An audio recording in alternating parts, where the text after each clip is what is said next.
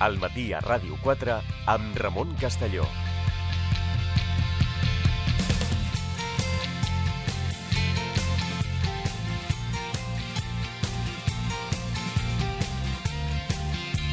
Continuem al matí a Ràdio 4, nova hora de programa, ja el tenim preparat. José Manuel Rua, què tal? Molt bon dia. Molt bon dia. Investigació del Centre d'Estudis Històrics Internacionals i professor de Història Contemporània de la Universitat de Barcelona. Avui parlarem d'un somni, però no... no Avui parlarem d'un somni. però no farem el I Have a Dream ni tot això. No, no, no. També, de fet, vam parlar de somiadors, eh? El, sí, el sí, maig del sí. 68 francès Exacte. també hi havia somiadors. Somiadors eh, Però avui no. que al final es desperten Sí. en un món real i que veuen que els seus somnis no es poden complir. Parlarem del centenari, dels 100 anys, d'una proposta que havia d'acabar amb les guerres. Que havia d'acabar amb les guerres. Sortien de la Primera Guerra Mundial i hi I havia... algú va somiar com fer possible que no n'hi haguessin més. Clar, no la va encertar gaire, perquè 20 anys després estàvem a la Segona Guerra Mundial, que encara seria molt pitjor. Però aquest era el propòsit del president Woodrow Wilson, el president demòcrata nord-americà, que va llançar la proposta fa 100 anys, al gener de 1918, dels seus famosos 14 punts de Wilson. I aquests famosos 14 punts de Wilson eh, pretenien, en un moment on encara estava la Primera Guerra Mundial en marxa, Sí. pretenia acabar la guerra i guanyar la pau. Aquesta era la idea dels 14 punts de Wilson que va fer en un discurs davant del Congrés nord-americà. Acabar la guerra i guanyar la pau. Guanyar la pau per què? Perquè no es tornés a repetir una altra mm, conflagració mundial com havia estat la Primera Guerra Mundial. Però, bueno, mm, no se'n va sortir. No se'n va sortir, tot i que va dedicar esforços, energies i temps. I, i això s'ha d'explicar, perquè estem O acostumats... sigui, ell volia. Ell volia. Eh, No és allò per quedar bé i tal, no, no. no, no, no. L'objectiu era real. Clar, context. Primera Guerra Mundial. Uh, la Unió Soviètica, perdó, Rússia ja ha sortit de la Primera Guerra Mundial perquè ha esclatat la revolució bolxevic. Davant d'això, es llencen consignes internacionalistes perquè els obrers deixin d'anar a la guerra.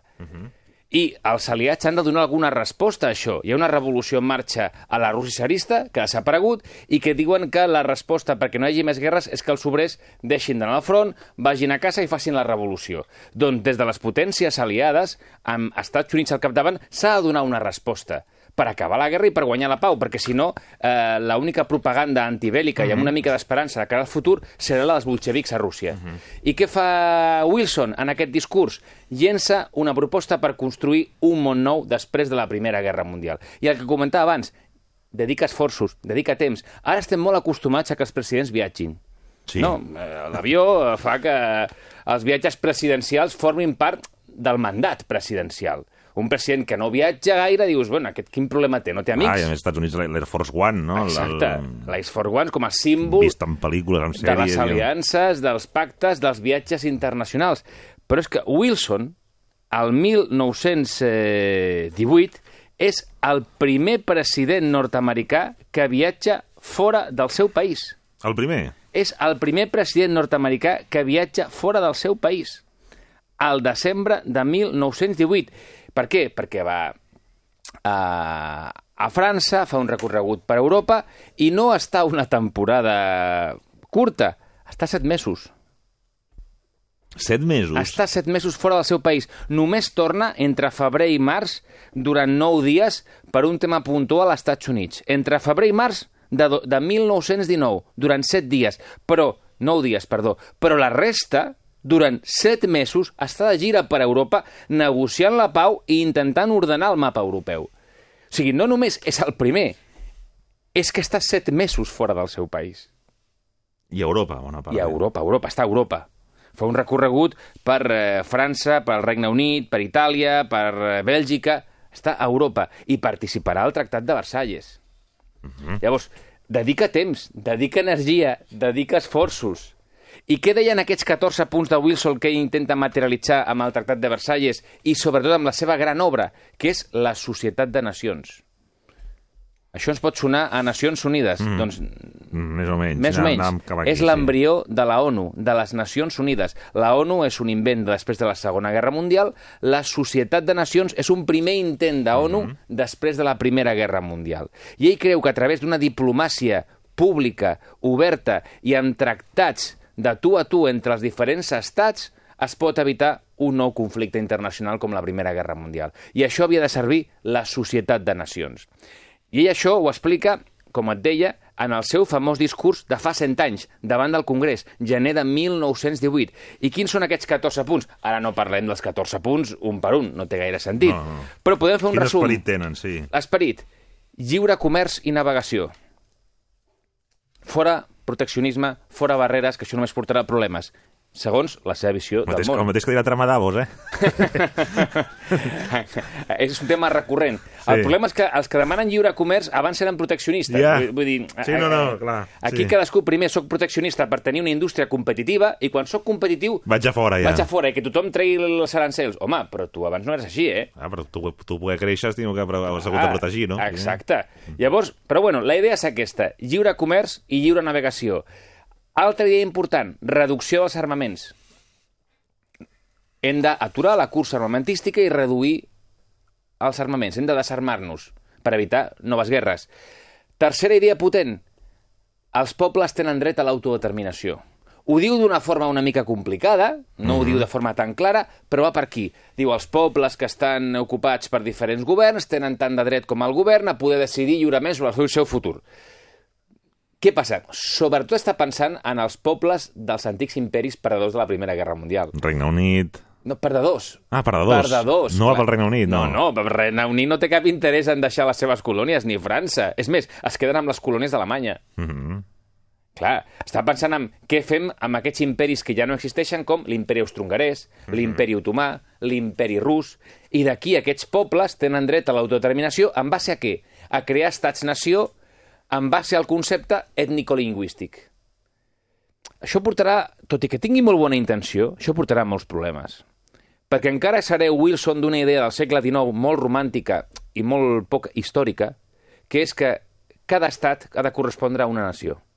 La idea de l'estat-nació. I això és impossible. Això, amb la complexitat social que hi ha a Europa i a la resta del món, això és és impossible.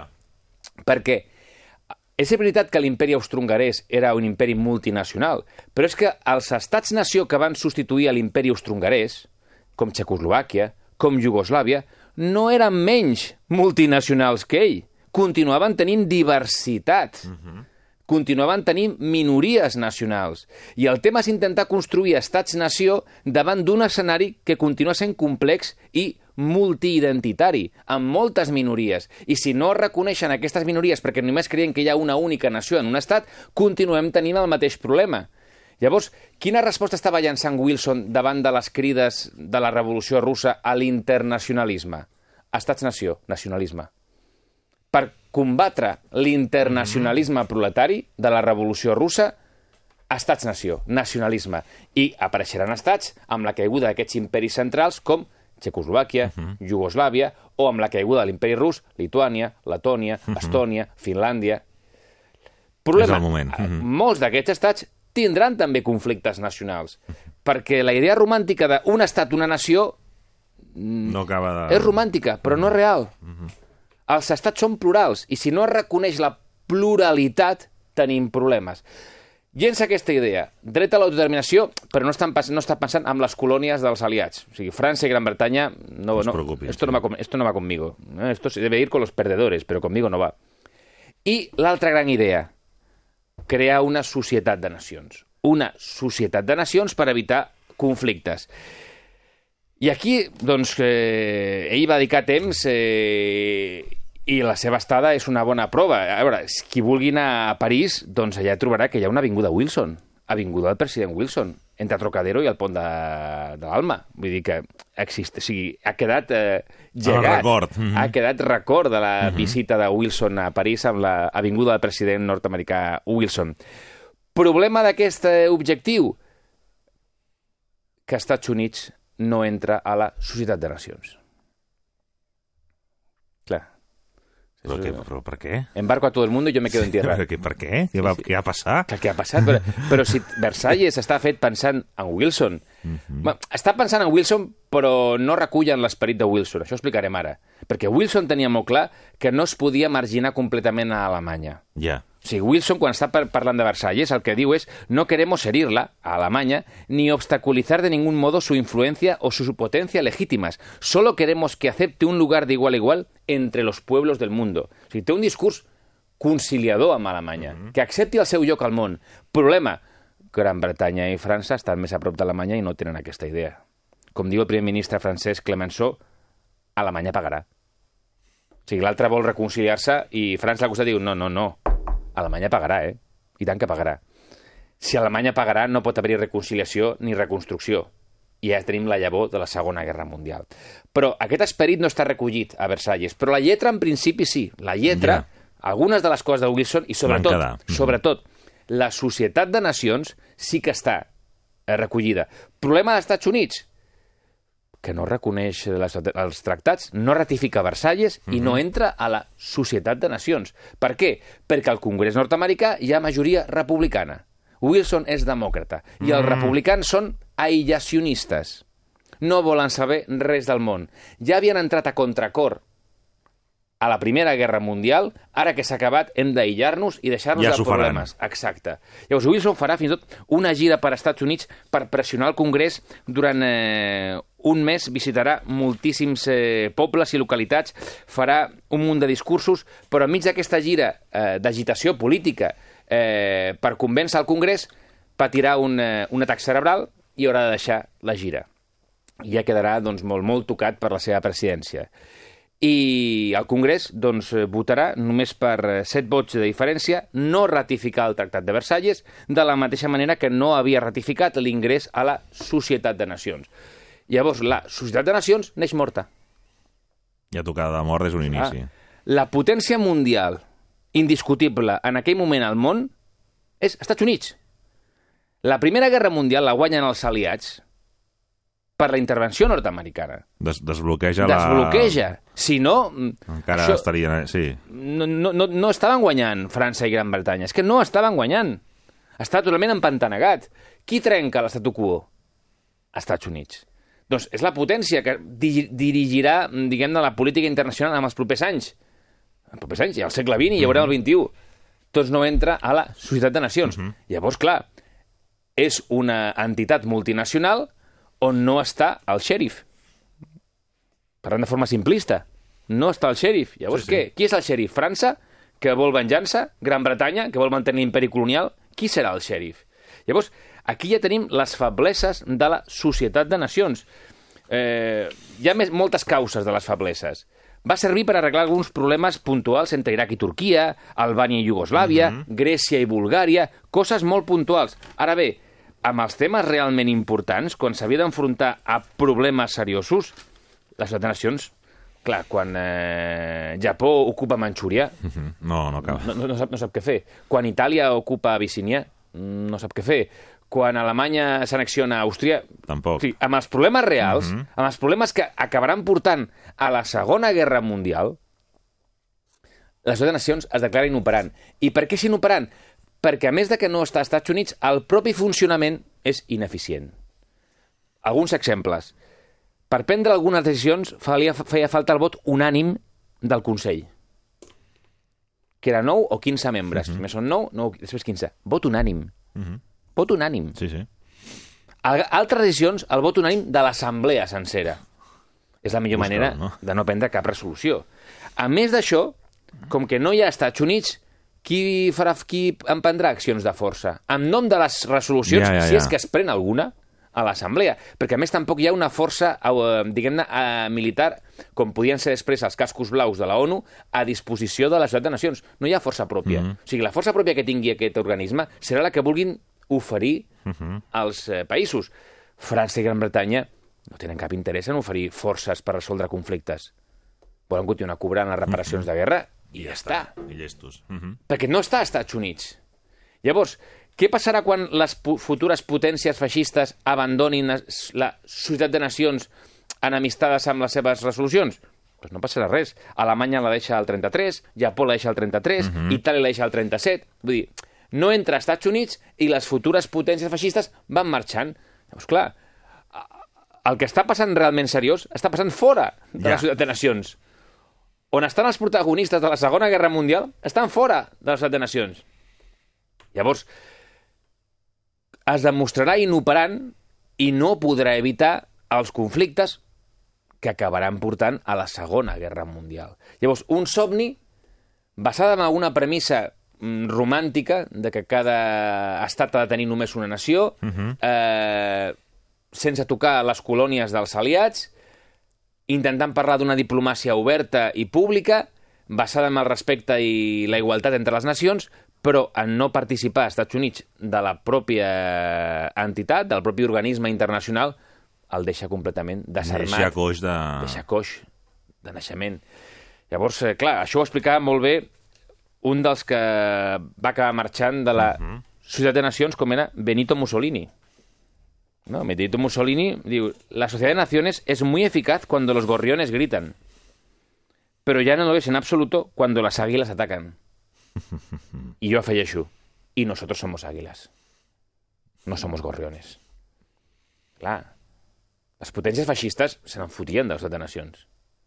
En unes bralles d'àguiles... eh, Ah, cuando los gorriones gritan, eh, claro, son muy valientes estos. Ahora, cuando las águilas, nosotros atacamos, aquí és quan pateixen i patiran. I a més, Estats Units, la primera potència del món, està fora en un amb una deriva aïllacionista. Aquí ara podem fer molta història contrafactual Ja, ja. i es, podien fer-nos trampes. Però hi ha historiadors que diuen, i com a mínim és un element de reflexió, Mhm. de reflexió, que si Estats Units hagués entrat a la Societat de Nacions, és evident que la història Mhm. hagués estat diferent. No sabem com, però diferent. Però podríem fins i tot aventurar-nos a suposar que la Segona Guerra Mundial no hagués començat com va començar, Ja. ni en el temps, ni potser amb la forma, i potser ni en el contingut. Perquè França i Gran Bretanya, en sentir-se recolzades per Estats Units en presència real en aquest organisme, potser no haguessin estat tan beligerants i Ja. tan exigents amb Alemanya. Perquè sempre la idea era la por a Alemanya, i la por a Alemanya que provoca una pressió encara més forta a uns alemanys que provocarà una reacció contrària. Si ets recolzat pels Estats Units, potser s'hagués promogut més la recuperació a Alemanya i no aquest sentiment de venjança i de revenja respecte De als fer pagar alemanys. la factura. Exacte. Això és contrafactual, eh? Això no, no, Ja, ja, ja, no, no en tenim ni idea de si hagués sigut així o no. però la història ha estat diferent. Això és indiscutible.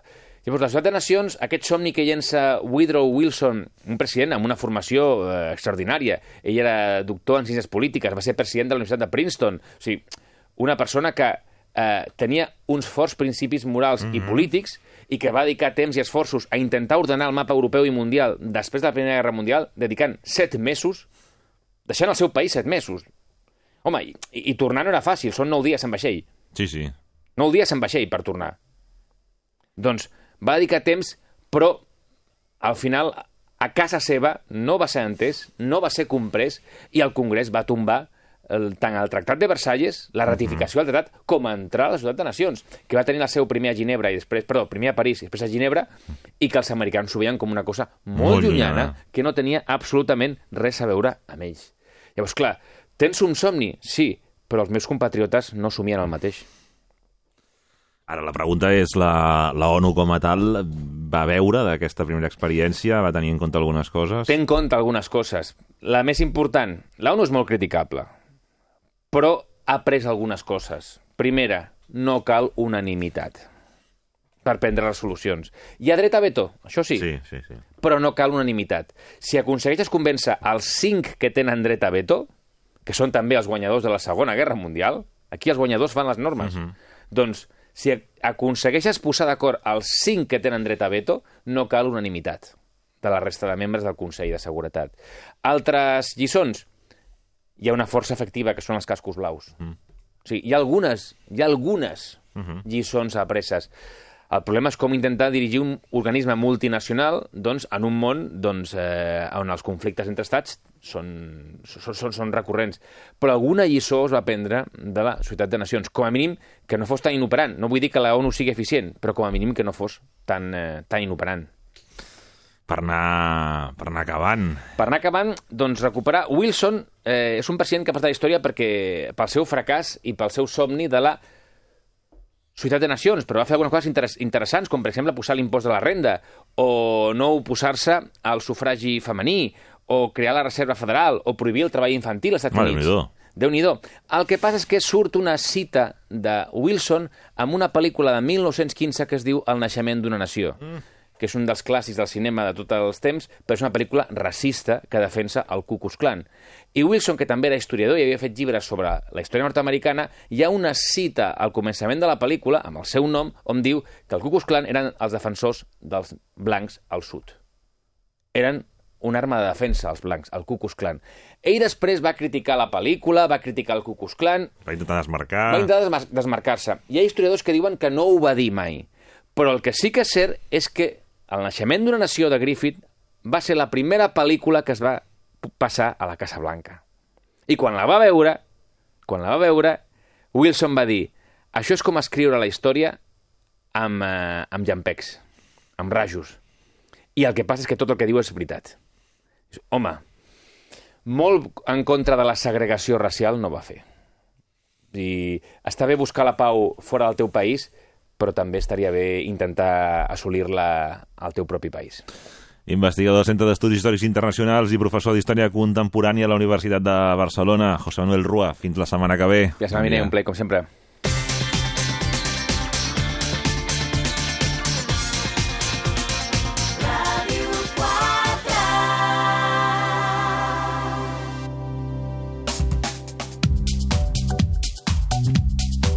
A Ràdio 4, més que esport.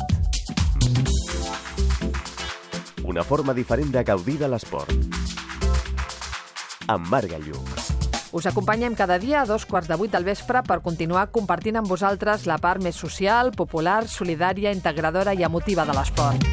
De dilluns a divendres, de dos quarts de vuit a les vuit del vespre, ja sabeu que teniu una cita amb nosaltres a Ràdio 4. Us espero al Més que Esport, una forma diferent de viure l'esport. Més que esport. A Ràdio 4.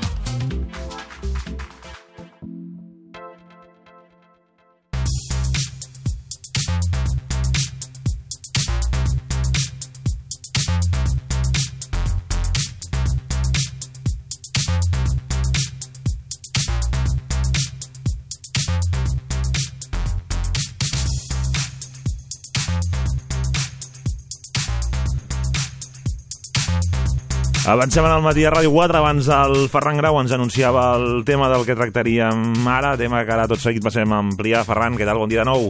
Bon dia, Ramon. Doncs us explicava que el tramvia blau, el famós tramvia que va per l'Avinguda Tibidabo i que ens deixava des de la plaça Fitzgerald Kennedy fins a la plaça Doctor Andreu, aquesta part alta de la ciutat, deixarà de funcionar a partir d'aquest mes de febrer i sense data de reapertura, o almenys eh, això és el que ha anunciat l'Ajuntament de Barcelona. És una, una aturada tècnica que realitzarà i està prevista perquè eh, sigui una renovació completa de les vies originals eh, que daten de l'any 1980 i també de la catenària que subministra l'electricitat als propis convois. També el que es farà serà restaurar aquests mateixos convois. Això ha provocat cert malestar eh, als veïns d'aquesta zona de Barcelona que diuen que aquest, eh, aquest tramvia és gairebé un monument històric, és un símbol de la ciutat i no volen que s'aturi, almenys que s'aturi de forma mm, sine dia, sense cap tipus de eh, data per tornar a la seva reapertura. Si us sembla, escoltem Mercedes Vidal, que és la regidora de Mobilitat de l'Ajuntament de Barcelona, quan feia aquest anunci. Aquesta renovació doncs, eh, anirà acompanyada de tot un projecte, no només del, del propi tramvia i de la seva infraestructura, sinó també de la plataforma del carrer. Per tant, estem parlant d'una obra llarga Aquesta és la regidora de Barcelona de Mobilitat de l'Ajuntament de Barcelona, Mercedes Vidal.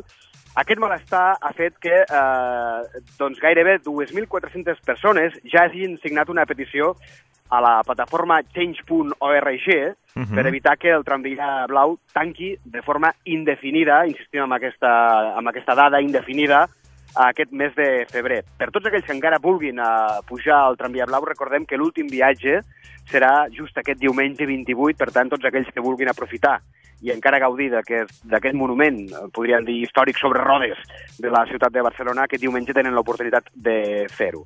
Això per una banda, per aquesta petició de change.org, i per una altra, s'ha creat, creat també una plataforma anomenada Salvem el Tramvia Blau, Uh -huh. eh, amb més de ja 11.000 adhesions Em sembla malament perquè el tramvia fa bonic i a més pujar i baixar la gent, no? És, est- és estrany perquè eh, porto aquí uns quants minuts i encara no l'he vist. Saps si encara està en funcionament o no? Home, si no l'has vist i no està per aquí, espera un moment, igual puja i baixa, no sé, però fa dues setmanes o així sí que era, eh? I tu er- ets, has estat usuària d'aquest eh, tramvia? Quan era petita per pujar al Tibidabo, ara ja no. De, de totes maneres, no t'agrada que el tanquin, eh? No, no, no. Que els hi sembla que hagin parat el tramvia sine qua non. Sí, no, no, em sembla molt malament perquè és una joia pel barri i, a més a més, turísticament i visualment és molt interessant. Eren usuaris del tramvia blau? L'havíem agafat alguna vegada. Normalment caminem, eh? en lloc d'agafar el tramvia o l'autobús, però sí que l'havíem agafat. Vostè va acompanyat de la seva senyora, entenc. En- Suposo que la seva senyora deu tindre la mateixa perspectiva. Sí, sí, en aquest cas sí. sí. I el creu que parar-lo és una, és una cosa que va en contra de la pròpia ciutat o no? Home, vull dir, crec que, que, que sí, que desmereix, desmereix la ciutat. A més a més, quan estan intentant posar tramvies per la diagonal, primer tramvia és un tramvia que ecològicament és sostenible, que el treguin no té massa sentit. Lo cierran en, en breve, no sé qué le parece que, que lo hagan. Una pena porque era un tranvía bastante entrañable. ¿Había subido usted alguna vez? Sí, hace muchos años. Y buenos recuerdos, eso sí. Y por lo tanto, ¿usted cree que pierde un símbolo a la ciudad? Yo creo que sí. ¿Sí? uno de los encantos pues sí que se pierde.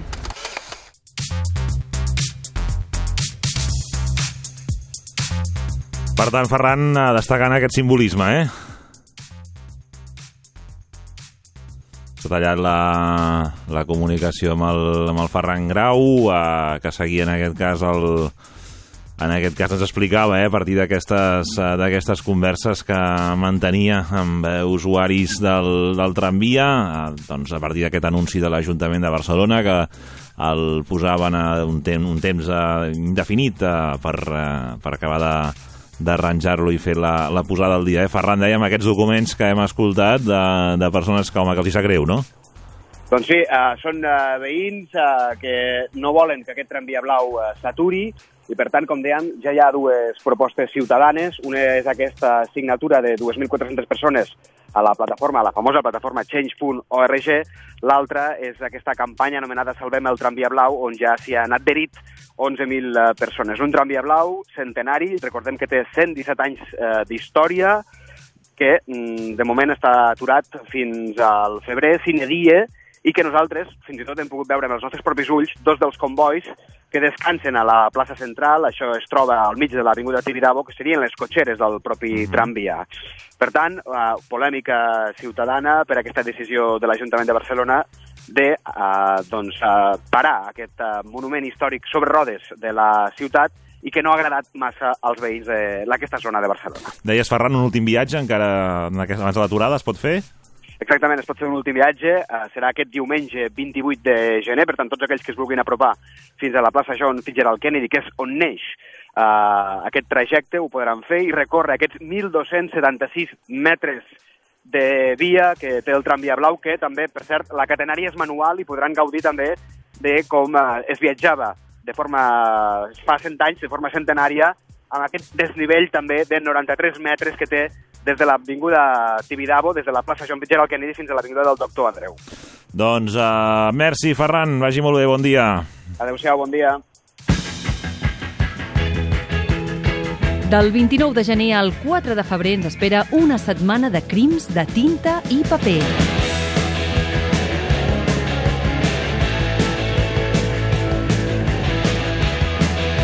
El Festival BC Negre reuneix a Barcelona a James Elroy, Leonardo Padura, Clàudia Piñeiro, Don Winslow, Petra Delicado, Torpedo, Pedrolo, Carballo, amics de música, teatre, cinema i llibres. Seria un crim que no hi anessis.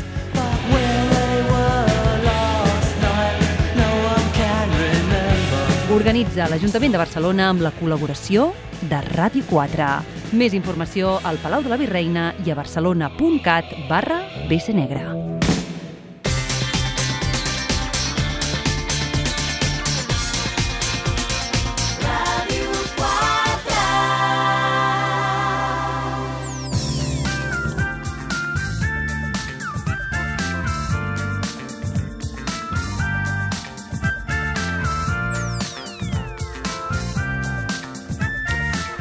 Continuem al matí a Ràdio 4. Ens acompanya ja la doctora en Psicologia i especialista en família i parella, Aranxa Coca. Què tal? Bon Hola, dia. molt bon dia, Ramon. Amb l'Aranxa ens planteja temes, ara ho dèiem, ho dèiem micro tancat, eh? De, en fi, algunes coses que ja la realitat demostrava Sí. que era així i ara Sí. a poc a poc es va confirmant. Sí, van sortint cada vegada més recerques, més investigacions d'universitats que bé, bé, volen realment saber darrere del tòpic si hi ha alguna més o només és un tòpic o un prejudici.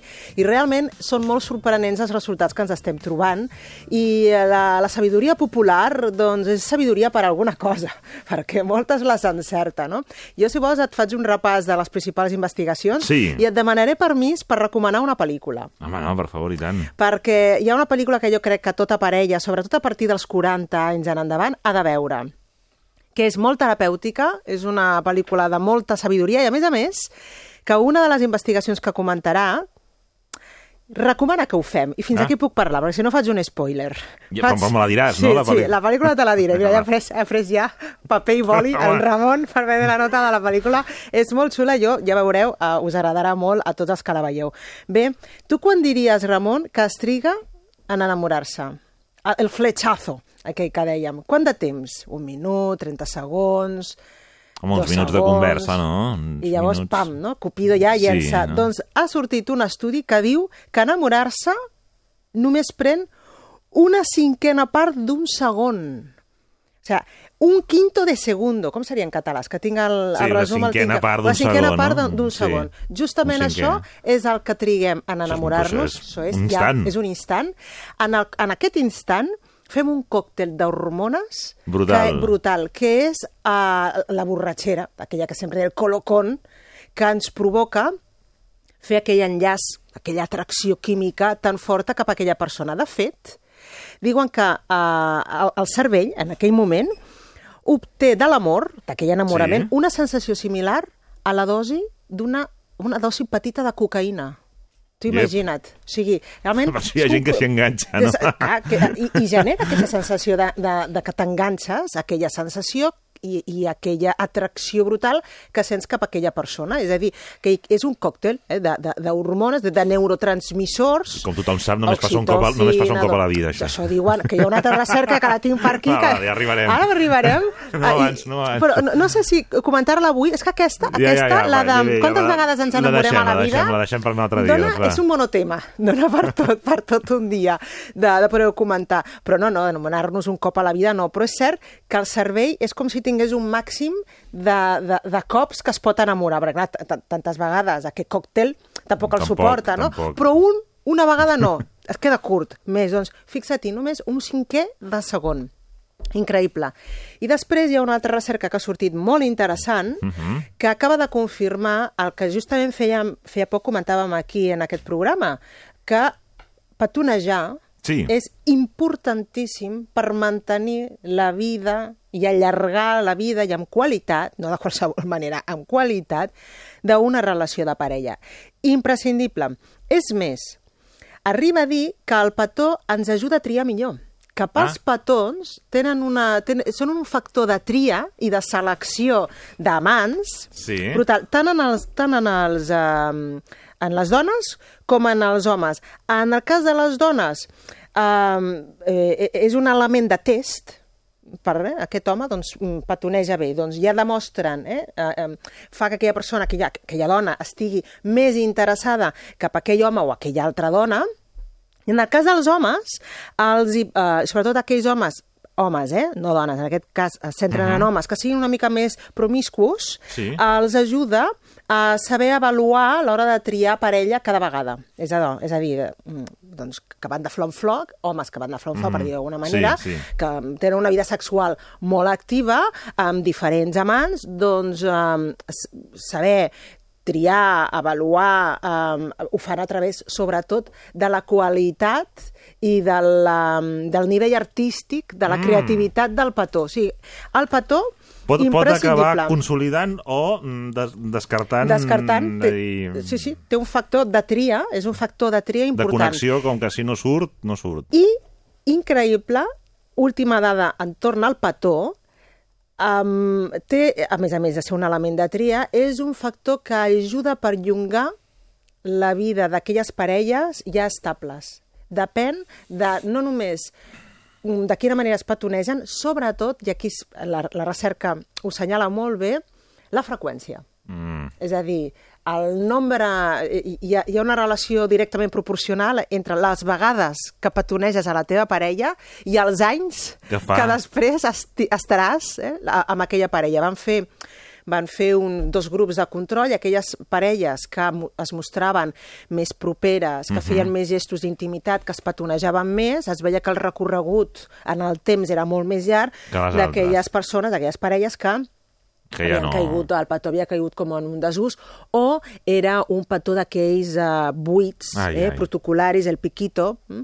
Ai. però que mm, buits del contingut que hauria de tenir pròpiament a nivell emocional un petó. Aquells petons que dius per fer això val més que... Val, mal, no, això val és un petó? no. Vols dir que això és un petó? Eh, Forma part ja d'un protocol. Un petó Sí. no pot ser mai un protocol. Donar la mà sí, saludar Sí. algú així, però un petó no. Doncs déu-n'hi-do els petons el que, Sí que són el que donen, eh? el que donen de sí, sí, sí. Um, anem a, si et sembla, una altra uh, investigació molt, molt interessant. Um, ha trencat tòpic, aquí sí que Sí? sí? ha trencat un tòpic, perquè ha dit que són possibles les relacions a distància. Home, Ja que dèiem... Sí, eh, tu això no, vas- vas- Vas dir, home, eh, a, a corto término. Jo vaig deixar... Sí, tu vas posar un clar- termini que no sé quan a, era, a, però ara curt, mig... a curt termini, a, a mig, mig any, a mig dir? any, Sí. exactament. Per què? Per una cosa que justament Sí, sí, aquesta però- investigació comenta, Si no que ha és que... petó, no... Primer, ara ha quedat molt clar que si no hi ha petó no tenen futur. Cap relació té futur. Però després, el component d'idealització que tens d'una persona que no veus, que hi contactes però que no tens relació directa, no, no pots conviure i per tant l'etapa d'idealització s'allarga molt, arriba un moment en què cau eh, degut a la frustració i degut a l'ansietat. Doncs fixa-t'hi, aquesta investigació ha revelat noves dades molt interessants, eh, que diuen que hi ha dos factors importants en les relacions a, A distància. a distància que són clau per entendre per què poden funcionar i per què algunes funcionen. Una, perquè es donen més informació íntima. Clar, no hi ha petó, doncs uh, uh, comparteixen més intimitat. Eh? Um, D'aquí imaginació al poder. Ja. I volen traspassar tanta informació a l'altre, perquè com que no hi conviuen amb ell o amb ella, doncs entren més al detall a l'hora d'explicar el seu dia a dia. Es parla Llavors, tot. es parla tot, justament, tu ho has dit. Això és algo que moltes parelles convivencials deixen de fer perquè ja la rutina i el coneixement i la confiança doncs, fa que ja deixem de compartir en la Mhm. comunicació tantes coses. En canvi, parelles que estan distants tenen aquesta tendència a compartir molt més i a parlar molt més. I després mantenen durant el temps una visió més idealitzada de l'altre. I la idealització, que ja sabem que és una característica de l'etapa de l'enamorament, doncs és com si allarguessin aquesta etapa de l'enamorament més. Ara, tota la vida, no. Ja. Una, una ja, relació ja. basada únicament que consisteixi en la primera etapa d'enamorament, que és l'etapa de la borratxera, Mhm. com deia, dels neurotransmissors i de les hormones, doncs eh, no se sosté. No passem a l'amor No funciona. madur realment, que és l'important una relació de parella. Però, déu nhi eh, quantes coses revela mm, doncs, aquesta, aquesta eh, recerca en quant a mm, per què poden funcionar més del que ens imaginem les relacions a, a distància. I ara us puc comentar quatre coses Ai, que maten sí que una relació. És a dir, Confirmat, però mat- eh? confirmat. Són quatre coses que, si passen, pots donar la relació per un abans i un després. I quan una relació dius aquí ha habido un, un tall i hi ha un abans i un després, malament. Doncs aquest estudi revela que les quatre coses que maten les relacions de parella és el criticisme repetit, és a dir, crítica, crítica, perquè és, és una persecució a la parella. Un excés de crítica, primer punt. Expressions de despreci amb sarcasme. Ah, això és el que volies dir-me? Ah, saps aquest sarcasme de, Mm. el to Molest, aquell, eh? tan molest? Um, és un segon element molt desgastador en una relació de parella. Una actitud excessivament defensiva, eh? és a dir, sempre posar-se a la defensiva Ja. de qualsevol cosa que digui l'altre, i una actitud tancada. Per què? Perquè ser tancat mm, impedeix la comunicació.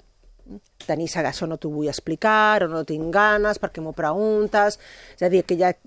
O, o, o allò que moltes dones es queixen dels homes, més homes, es queixen més dones que homes, d'això mm -hmm. que deia ara, de mai me diu com està, no em parla del seu, de les seves emocions, no? les dones que tenim de vegades aquella tendència a, a ser especialment emotives i expressar mm -hmm doncs, les nostres emocions o, o, o el que ens està passant en aquell moment Sí. pel cap, que a mi hi ha homes que els hi pot costar una mica més, doncs bé, eh, no comunicar com se sent, eh, en aquest sentit també entra en el que es referia a aquest estudi en quant a ser tancat, um, va directament a apagar la comunicació i per tant també és un factor de risc que um, fa que la decaigui, eh, la corba de la felicitat de la relació Decaigui. decaigui totalment i la pot portar, a, així ho diu aquest estudi, la pot portar a la destrucció.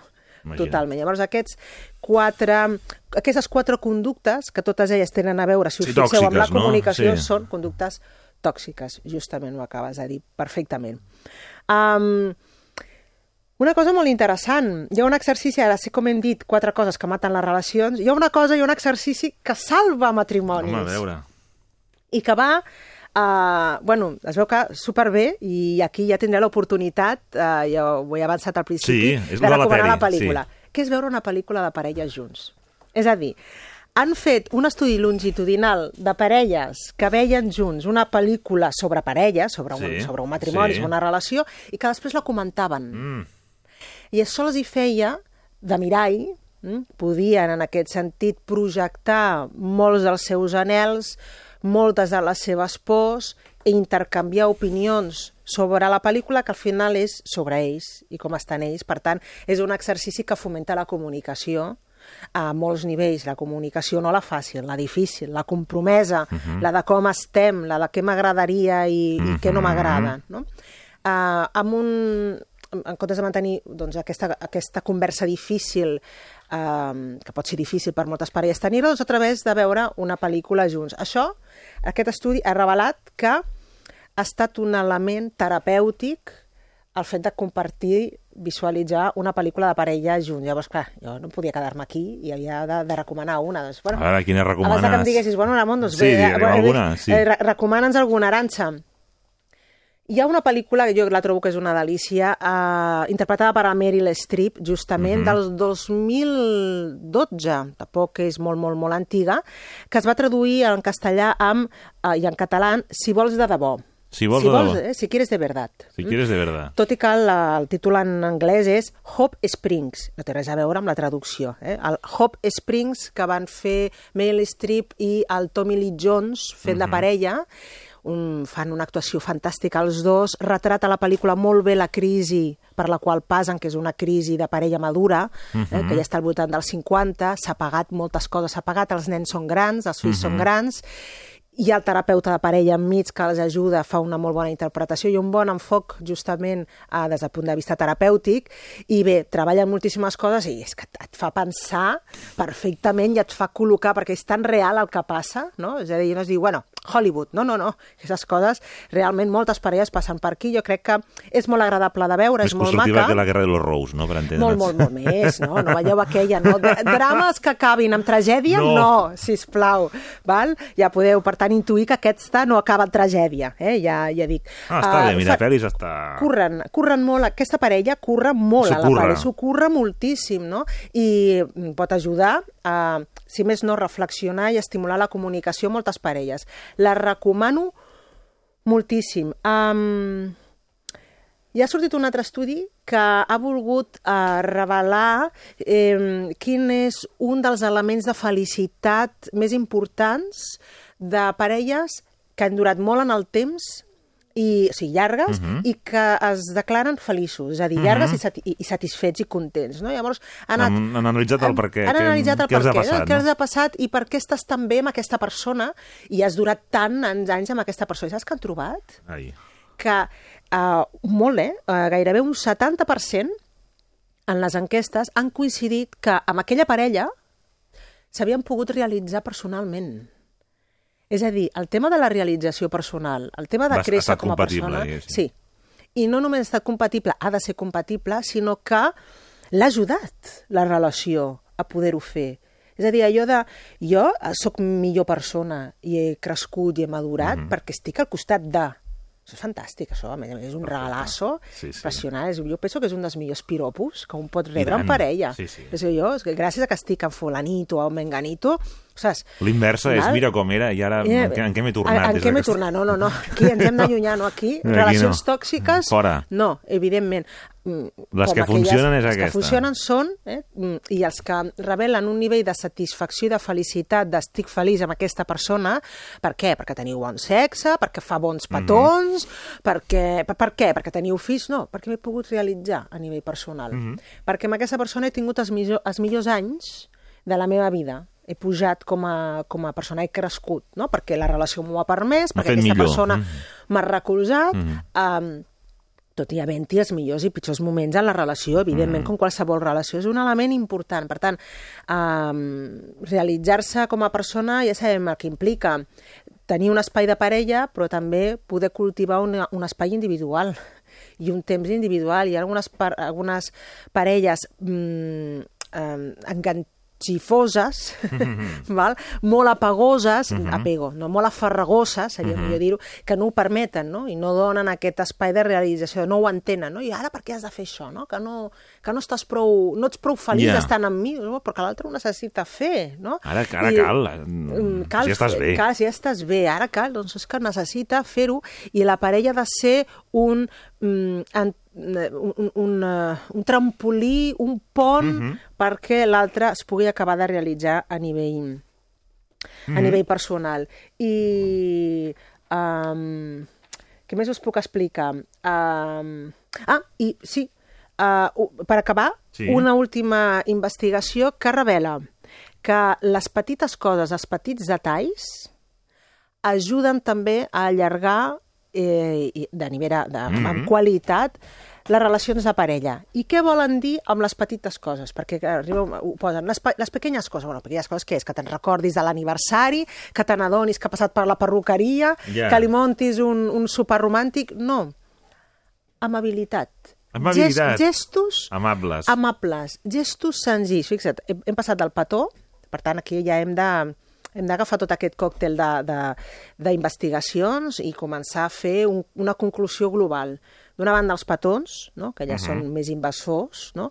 però no només eh, petons, sinó gestos, detalls senzills, simples, no eròtics, Mhm. precisament, no agosarats, Mhm. um, sinó delicats, ajuden a mantenir una, una actitud de- d'esperança, de, una actitud motivadora Mhm.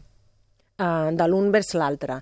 Um, han fet un rànquing dels gestos eh, senzills que en, en les parelles que han eh, participat en aquesta investigació doncs han, han descrit i el gest o l'actitud Sí. que més de rellevància ha quedat és la de l'amabilitat. És. Amabilitat. És kind, kindness, que diuen Sí, en anglès, molt, no? La, molt. la, és molt anglès, molt anglès. Sí. És kindness, doncs l'amabilitat. És a dir, el, què fas? Una altra vegada, aquell gest, bueno, llavors la que impaciència... De fet, de fet, complementa, per tancar el cercle, però complementa el que dèiem al començament, no? El criticisme, la, tot això Correcte. que deies, no? Que, Sí, que, sí. que mata la parella. Sí, exacte. Defensiva, el- Veiem que 100 investigacions... Expressions sarcàstiques. Exacte. Eh? 100, 100 investigacions diverses que, que han fet grups de recerca diferents són molt compatibles els resultats i això ja sabem els que ens dediquem a la investigació que quan hi ha investiga, eh, investigacions diverses amb conclusions compatibles o paral·leles, Mhm. que poden ser una explica millor l'altra, vol dir que anem Mhm.